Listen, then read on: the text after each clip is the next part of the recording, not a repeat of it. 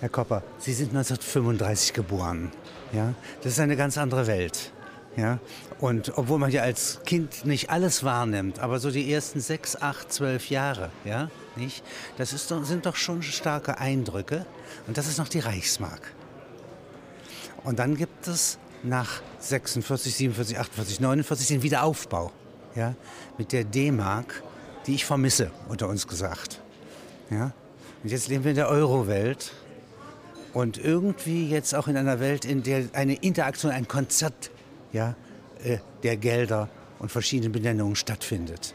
Also ich habe die Kriegsjahre, da war ich eben noch ein, ging ich gerade zur Volksschule, äh, eigentlich gar nicht so recht erlebt. Man wohnte weit im Osten, die Front war weit weg, Luftangriffe gab es so gut wie keine, also das war alles weit entfernt. Wenn man auf dem Land wohnte wie ich, hatte man auch keinen Hunger, man merkte auch gar nicht, dass alles bewirtschaftet war. Aber dann kam äh, Januar, Februar 45 und es begann die Zeit der Flucht oder der Vorbereitung auf die Flucht. Und dann kamen die Nachkriegsjahre und die waren sehr prägend. Das waren in der Tat Jahre, in denen ich manches habe nachholen dürfen, was andere schon im Krieg durchgemacht haben, nämlich ich habe gefroren, ich habe gehungert, nicht nur ich, die ganze Familie. Und äh, es war doch eines, einiges anders, als ich es mir in jungen Jahren vorgestellt hatte. Und jetzt gibt es parallel zu Ihrem Leben, Ihrem persönlichen Leben, nicht, das jetzt dann weitergeht. Äh, und an einer Stelle sind Sie dann in den USA, ja, nicht? Äh, Sie sind dann äh, an einer Stelle im Vorstand der Deutschen Bank.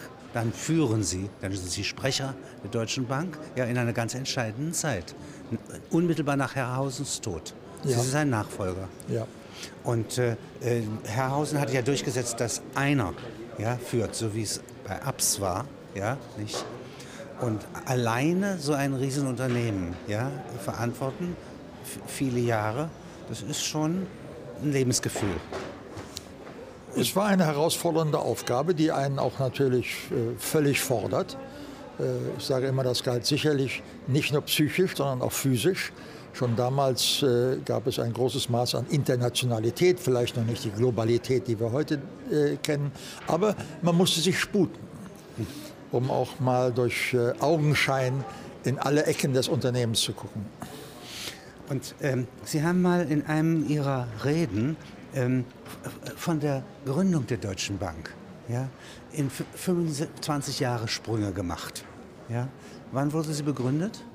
Im, in den, gleich nach dem Deutsch-Französischen Krieg auf ja. Veranlassung von Bismarck. Der wollte, dass das neue Deutsche Reich nun auch ein paar große, möglichst auch internationale Banken hatte. 1870, ja. glaube ich. Ja? Und das ist 95, ist die erste 25 Jahre vorüber. Ja. 1895 muss man sich vorstellen. Ja? Äh, dann ähm, 1920 ja, ist der nächste Zyklus. 1945 ja. schon der nächste. 1970 ja. der dann folgende. 1995 ja, ja. und 2020 wäre es jetzt 150 Jahre. Ja. Eine Institution, die 150 Jahre alt ist, ja, das ist ja auch ein Lebewesen. Das ist schon was Besonderes. Immer unter dem gleichen Namen, eigentlich immer sich treu geblieben, natürlich den Einmal veränderten Märkten angepasst. zwischendurch und wieder zusammengefügt. Ja. ja. Zwei große Kriege überstanden doch wieder zu sich selbst gefunden. Das ist schon was, ja. Wenn man bedenkt, dass vor dem Ersten Weltkrieg 1913 die Deutsche Bank die größte Bank der Welt war. In ihrer Zeit, ja, da war das Wachstum eines Jahres so groß wie der äh, Gesamtumsatz ja, unter Abs.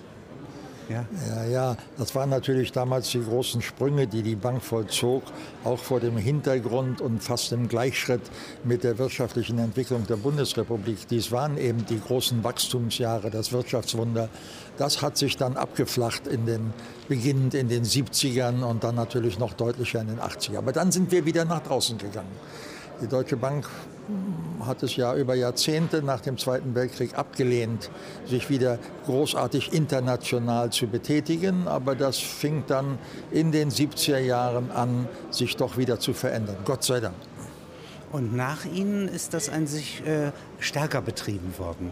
Ja, also man kann das, was ihr Regiment, ja, kann man ja, eigentlich es noch hat Anfang der Abs- 90er hatten wir erkannt, dass wir was ändern müssen. Und wir müssen vor allen Dingen in ein modernes Gebiet des Bankings hinein, das uns bis dahin verschlossen war. Das war das Investmentbanking. Äh, Wir waren auch immer eine Investmentbank, aber wir handelten mit Wertpapieren, aber wir konnten das feinere Investmentbanking, nämlich das Beratungsgeschäft, nicht durchführen. Dafür waren, davon wussten wir nichts, dafür waren wir nicht gut genug. Und wir merkten, wie die Amerikaner nach Europa kamen und uns die Butter vom Brot nahmen. Und jetzt haben wir gesagt, jetzt müssen wir nach Amerika, es dort lernen und mit denen zu Hause um Marktpositionen ringen. Das tun wir bis heute. Äh, Die Banken sind ja eine sehr alte Institution. Also offenbar hat es in Assyrien auch schon so etwas gegeben. Aber richtig blühend äh, äh, tun sie in der Renaissance. Ja. In Florenz beispielsweise. Ja. Also Cellini äh, macht Silbergeräte in Ulm und die sprechen für Ja. die Medici ja, Ja. und die Bank. Ja. Ja, also es ist immer eine Kulturoffensive und eine Geldoffensive. Und das, was ist der Kern dieses Bankgeschäfts in dieser Zeit? Na, der Kern war damals schon die Finanzierung der großen Vorhaben der Renaissance. Äh, Natürlich ganz typisch die Medici, das Ganze nahm auch in Italien seinen Ausgang. Deswegen haben wir noch so viele italienische Wörter in der Banksprache, der klassischen Banksprache, vom Konto Corrent bis zum Saldo.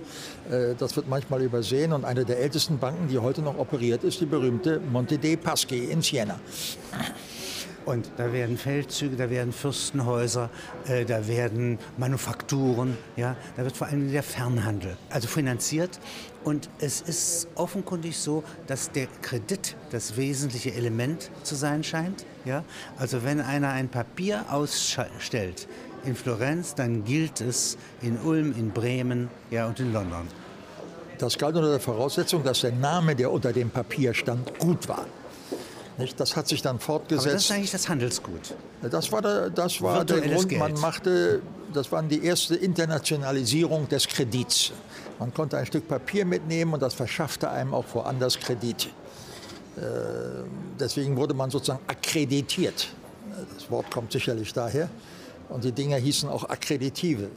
Es ist alles äh, auf irgendeine sprachliche Wurzel zurückzuführen in diesem Geschäft.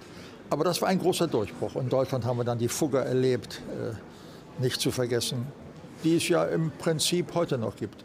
Bei der Geschichte der Deutschen Bank ist natürlich das Eigenartige, die fing an mit, einem, mit einer Niederlassung in Berlin, aber die zweite war in Hamburg und die dritte war in Shanghai und die vierte in Yokohama. Das ist also eine etwas sehr ungewöhnliche Entstehungsgeschichte für eine Bank, die Deutsche Bank heißt. Aber sie war nach 45 zum Beispiel in diesem Sinne eine deutsche lokalisierte Bank, ja, als sie im Grunde in der deutschen Politik mitwirkte, ja, Ratgeber war, ja, also Herr Ein Abs bisschen, das kam dann über Abs in den 50ern Ja. und Adenauer, die alte, die alte rheinische Verbindung, muss man sagen. Pferdmenges gehörte dazu. in der Lage war, äh, ein Schuldenabkommen mit Indonesien ja, international äh, also Ja. zu führen, aber umgekehrt aber auch sozusagen Wiedergutmachungsfragen, ja, nicht? Auch. Ja, äh, sozusagen für das Land. Ja? Siehe Londoner Schuldenabkommen von Abs verhandelt Ja. für die Bundesrepublik Deutschland. so dass es doch sehr stark äh, national war. Eigentlich so ähnlich wie japanische Banken. Ja? Nicht jeden an, hereinlassen. Ja? So war doch ein Closed-Shop-System ja? in großzügiger Weise. Aber eigentlich oh, gegen den Willen der Deutschen Bank fand nichts Wesentliches statt. Ja, Kann das das stimmt. Äh, Deutsche Bank spielte immer mit, wenn es um Deutschland ging. Ich sage immer im Guten und im, im Schlechten. Die Deutsche Bank war ein, immer ein integraler Bestandteil, ein Spiegel der deutschen Geschichte. Wenn die deutsche Geschichte, äh, weiß Gott, kein Ruhmesblatt war im Dritten Reich, dann war es in der Zeit die Deutsche Bank wohl auch nicht. Und äh, zu dieser Tradition und zu dieser Geschichte muss man sich bekennen.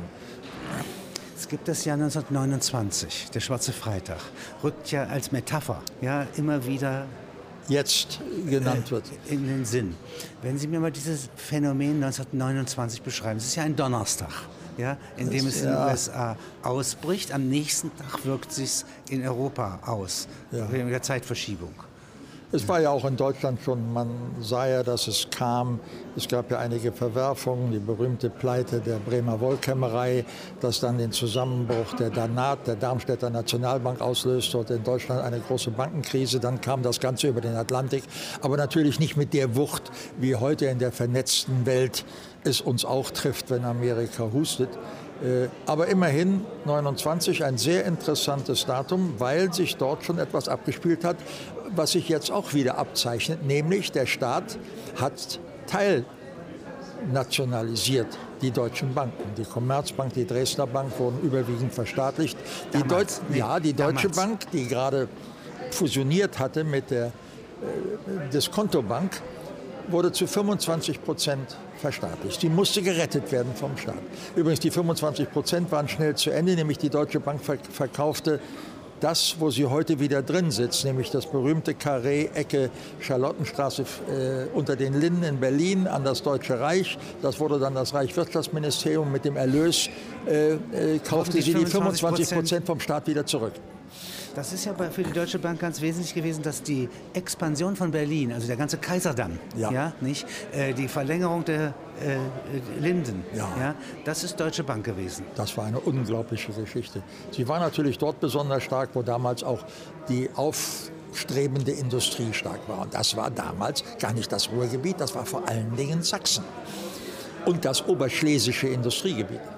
Das wird manchmal heute übersehen, weil uns das schon so fern zu liegen scheint. Aber äh, dort hatte die Bank große Erfolge.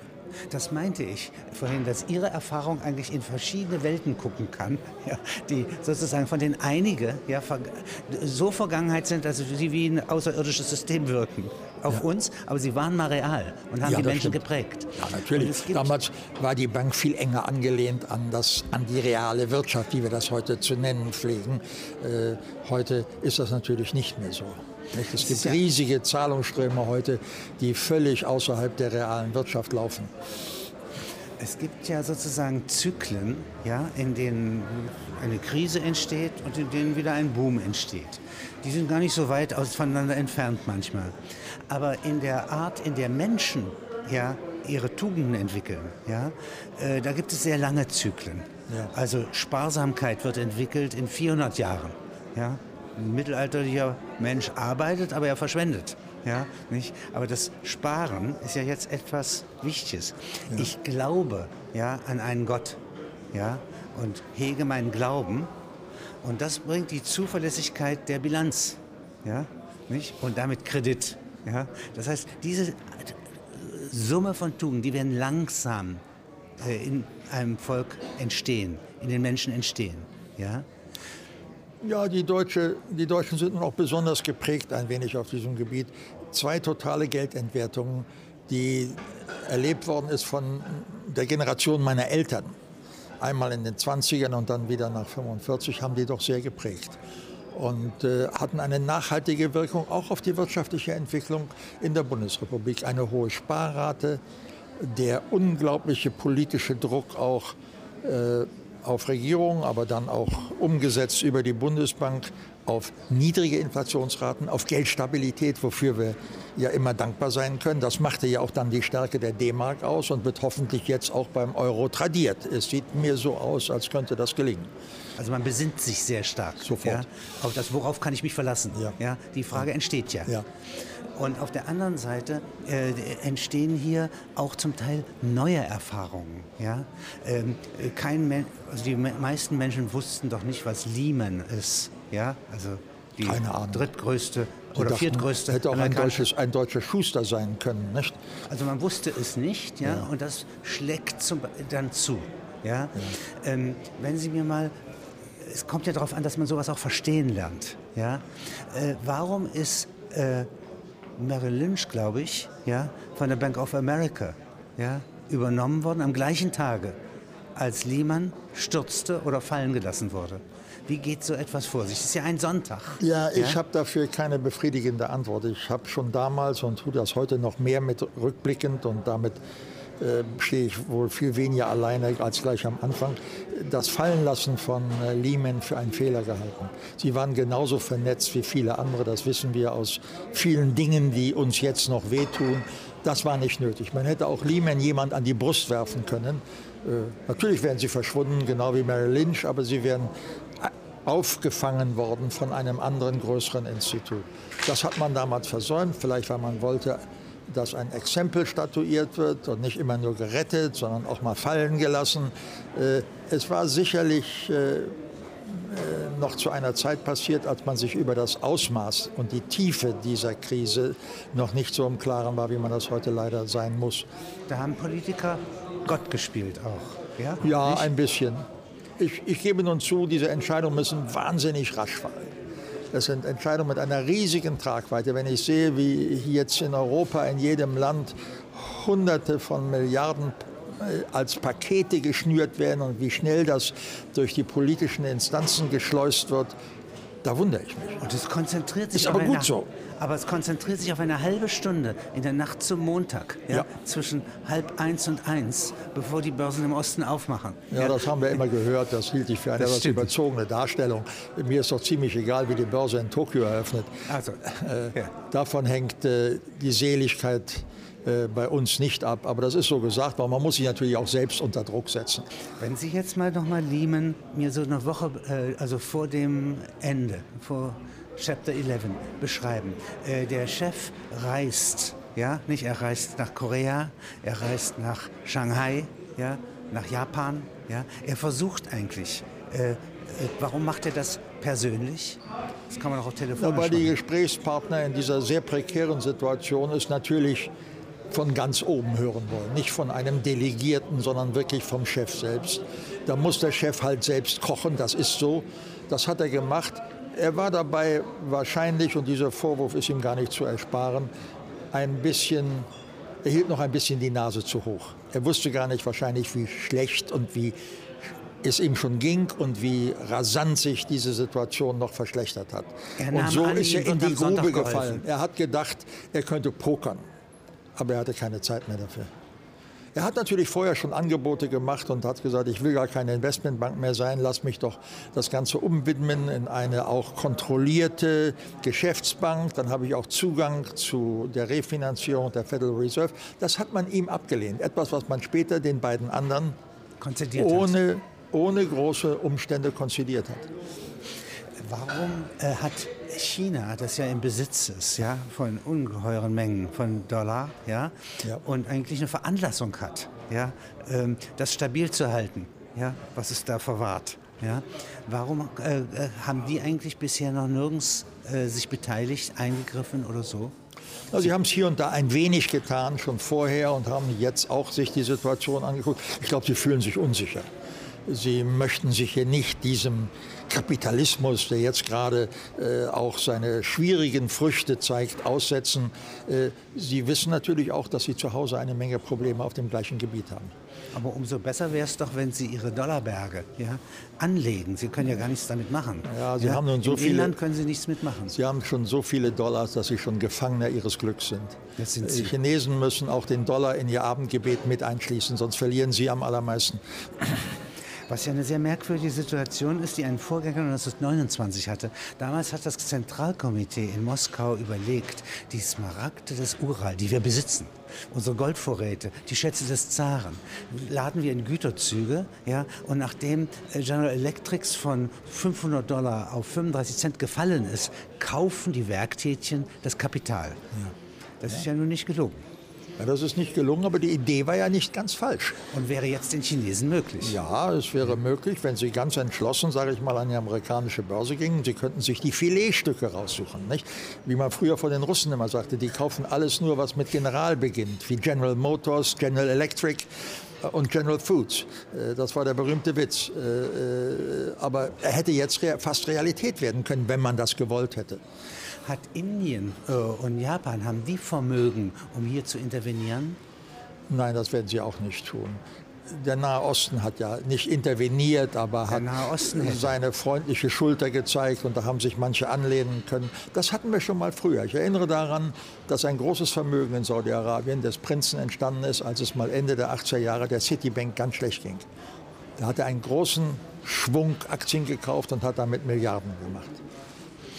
Das haben natürlich einige zu wiederholen versucht. Warten wir es mal ab.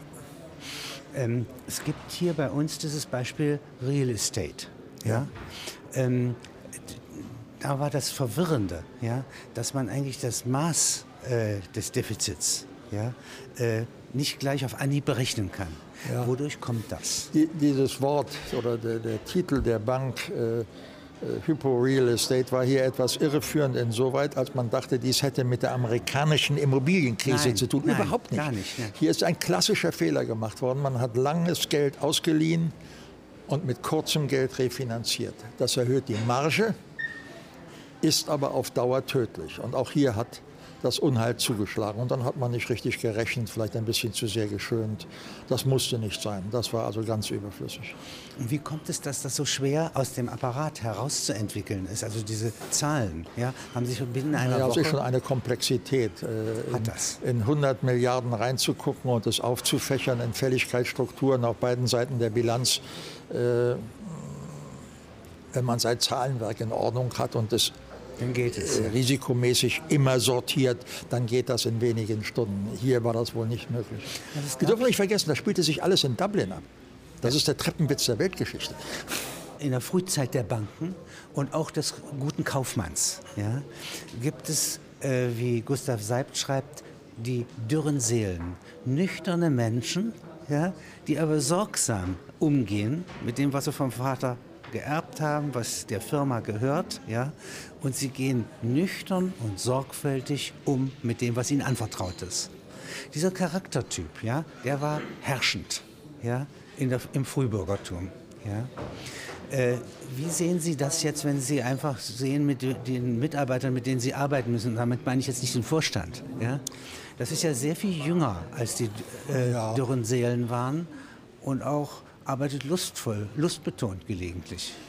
Ich weiß es nicht mit diesen Sekundärtugenden, über die wir heute immer so sagen, sie sind verloren gegangen. Ich weiß nicht, ob das stimmt. Ich glaube, dass die jungen Leute heute in der Bank noch dasselbe Gefühl für Disziplin, für Ordnung, äh, äh für Anständigkeit haben wie früher. Was möglicherweise ein wenig gelitten hat, ist das Gefühl für Loyalität. Loyalität einmal zum Arbeitgeber, aber auch die Loyalität zum Kunden auf beiden Seiten, dem Kreditkunden und dem Einlegerkunden. Dass man sich mit ihm identifiziert, dass man sich um ihn kümmert. Äh, da ist mein Eindruck, da ist die Zeit schnelllebiger geworden. Aber die Loyalität kommt auch von der anderen Seite nicht. Da haben Sie oben einen Vorstand und einen Chef. Der Chef muss irgendwann schlafen. Das heißt, die Zeit, in der der Entscheidungen treffen kann, ja, ist begrenzt. Sehr. Er muss im Krisenfall dauernd verhandeln. Ja. Ja? Das heißt, ein Arbeitszeitmesser würde sagen, vielleicht in einer dieser Krisenwoche hat er zehn Minuten Zeit, in Ruhe zu überlegen. Napoleon hatte mehr in einer Schlacht, ja. Der legte sich aufs Bärenfell, schlief und dann war er wieder frisch und konnte eine Entscheidung treffen. Das gibt es hier nicht. Ja? Wie sieht die nächste Etage aus unter ihm, die ihm zuarbeitet? Die ist auch unglaublich getrieben weil die in ihrer Zuarbeit äh, äh, manchmal noch mehr tun muss als oben die Spitze. Ich weiß das bei uns die letzten 15 Jahre. Die jungen Leute, die Karriere machen wollten, die waren immer die Zuarbeiter, die führenden Zuarbeiter.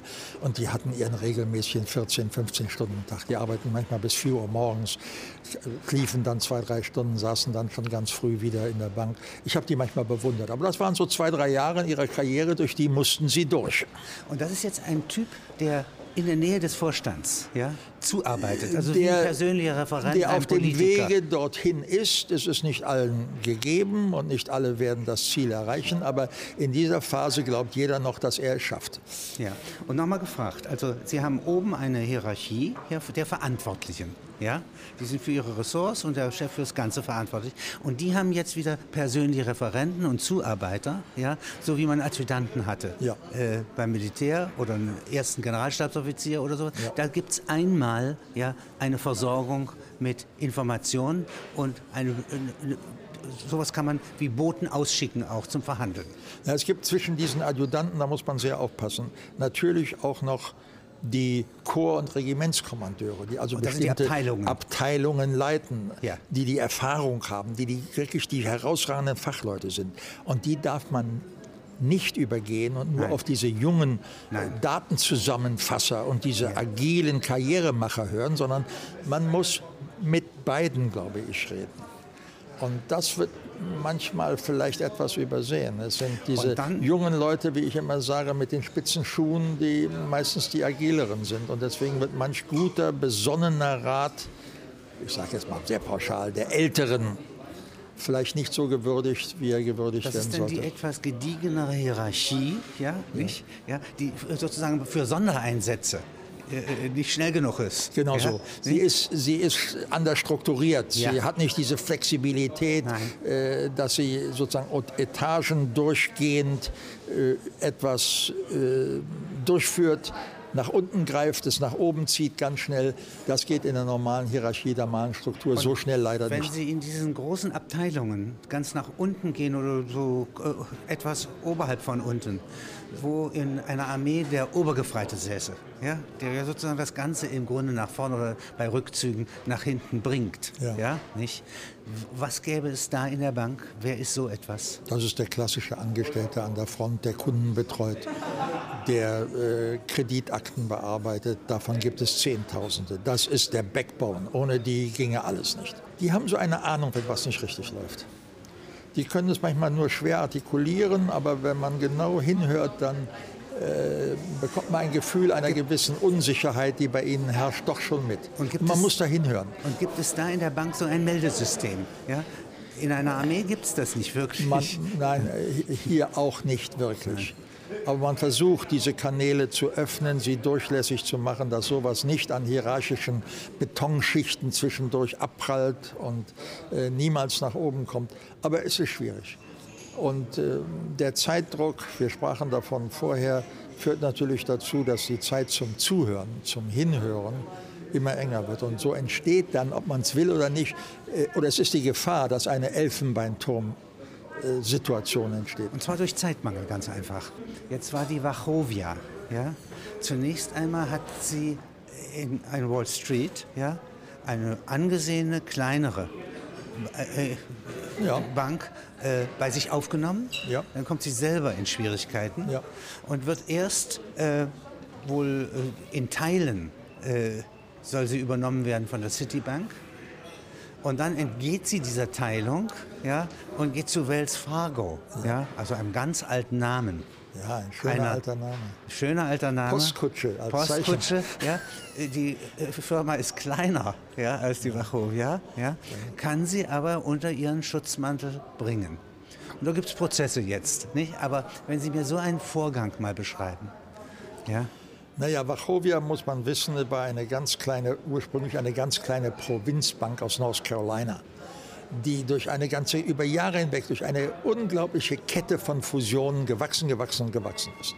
Nun kommt dazu, ganz kurz eingeblendet, in Amerika hat sich die Gesetzgebung geändert. Es gibt heute Nationwide Banking und der berühmte Glass-Steagall Act, den man nach der großen Depression eingeführt hatte, ist auch beerdigt worden. Das heißt, amerikanische Banken dürfen alle Geschäfte unter einem Dach machen und sie dürfen von der Ostküste bis zur Westküste Niederlassungen haben. Das war in Amerika für fast 60 Jahre verboten. Und nun entstehen diese großen Kolosse. An der Spitze immer Citibank, aber dann kam schon wieder Bank of America auf. Dann kam äh, durch viele Fusionen JP Morgan Chase und so weiter und so weiter. Und das geht jetzt weiter mit Wells Fargo und Wachovia. Nummer vier in Amerika. Eine Riesenbank. Früher waren die großen amerikanischen Banken gar nicht groß im Sinne der Bilanzsumme, weil diese gesetzlichen Restriktionen sie davon abhielten. Sie versuchten eher im Ausland zu wachsen. Sie ist das Citibank-Modell. Äh, Das brauchen Sie jetzt nicht mehr. Sie können sich im Heimatmarkt ausdehnen. Sie werden alle eine Mischung äh, von Investmentbank und Retailbank, also genau das, was äh, die Deutsche Bank seit so viel Jahrzehnten schon ist, was wir immer gesagt haben, das ist das Richtige, das ist jetzt auch in Amerika als richtig und gut erkannt. Ich betone das Wort Mischung aus beidem. Und äh, ich nehme an, dass das im Prinzip die amerikanischen Kreditinstitute äh, festigen wird und sie zu formidablen Konkurrenten machen wird. Ähm, wenn Sie mir einmal erklären, was ist der Unterschied zwischen einer Investmentbank ja, äh, und der klassischen Bank? Ja, ich will das mal erklären, ganz allgemein, nicht vor dem amerikanischen Hintergrund. Eine Investmentbank oder als Investmentbank bezeichnet man immer eine Bank, die vor allen Dingen durch den Handel mit Wertpapieren äh, äh, im Markt tätig ist. Das ist das sogenannte Sekundärgeschäft. Also sie handeln mit Papieren, die es schon gibt.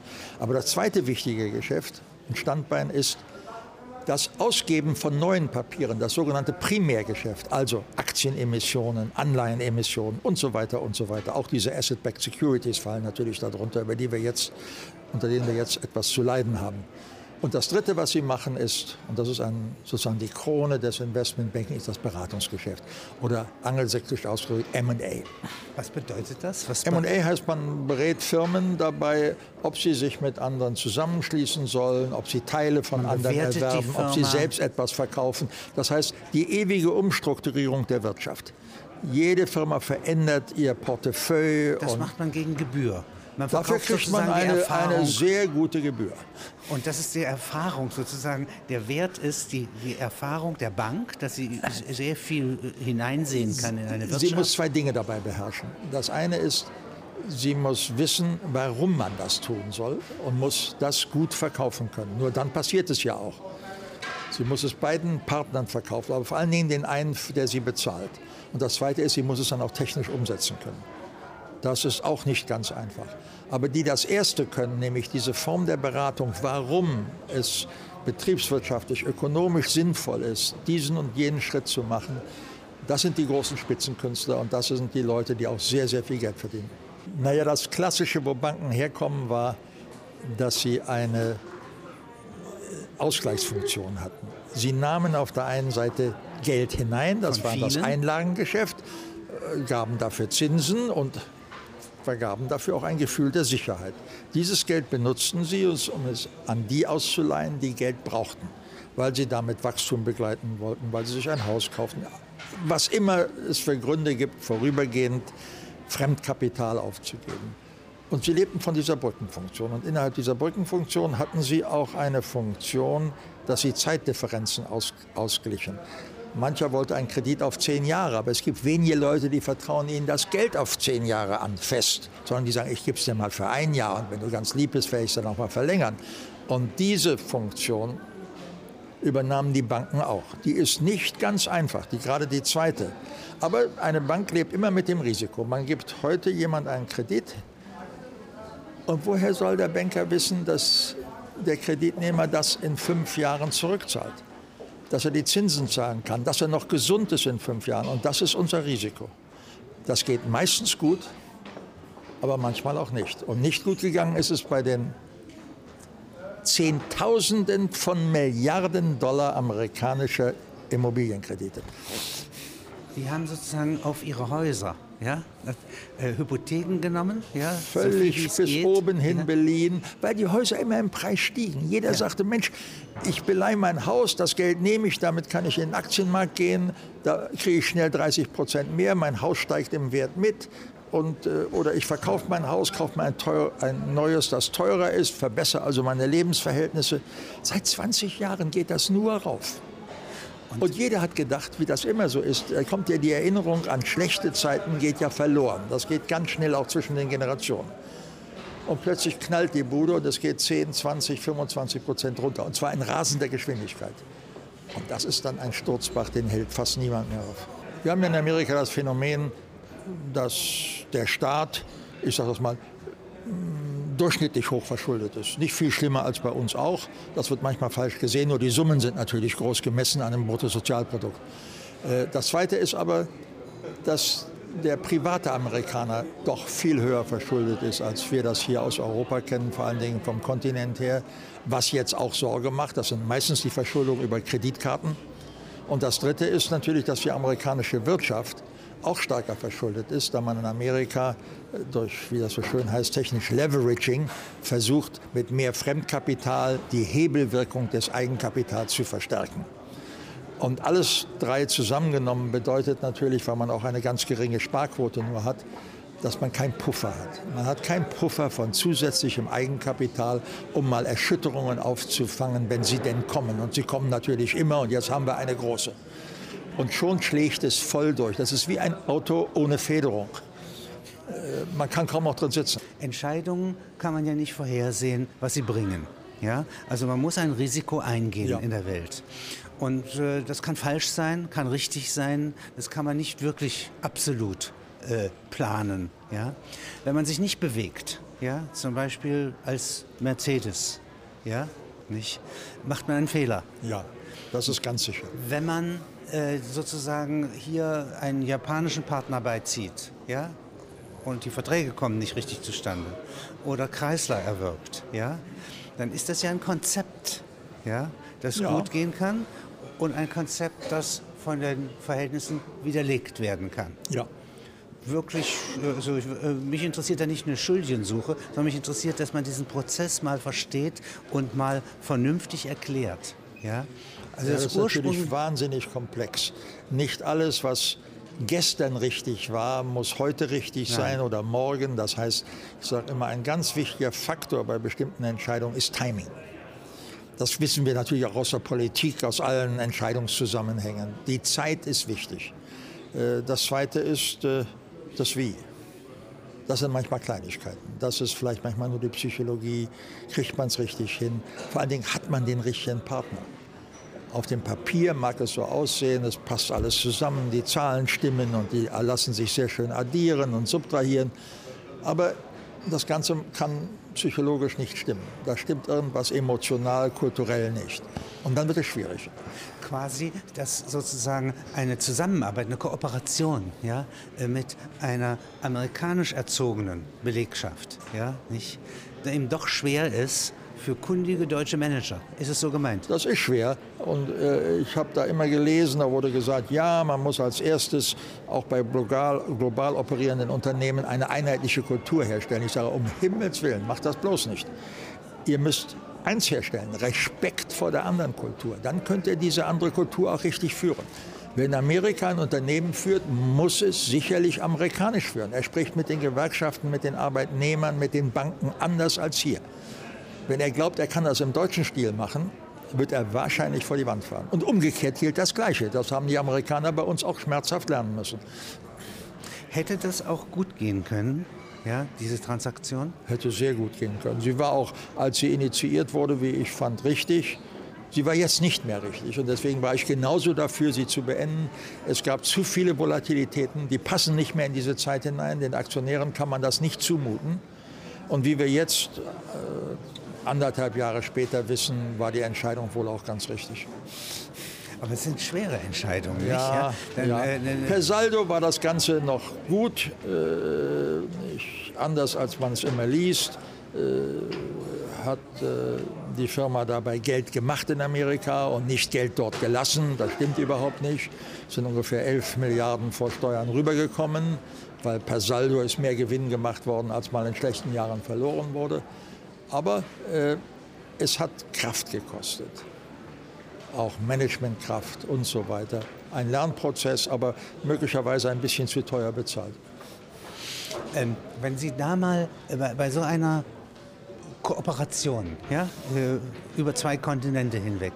Wenn Sie mir da mal so die Hierarchie beschreiben, wir hatten Sie vorhin für eine arbeitende Bank oder eine Armee, ja, oder ein Finanzministerium oder eine Kirche, das wären immer hierarchische Gebilde, ja.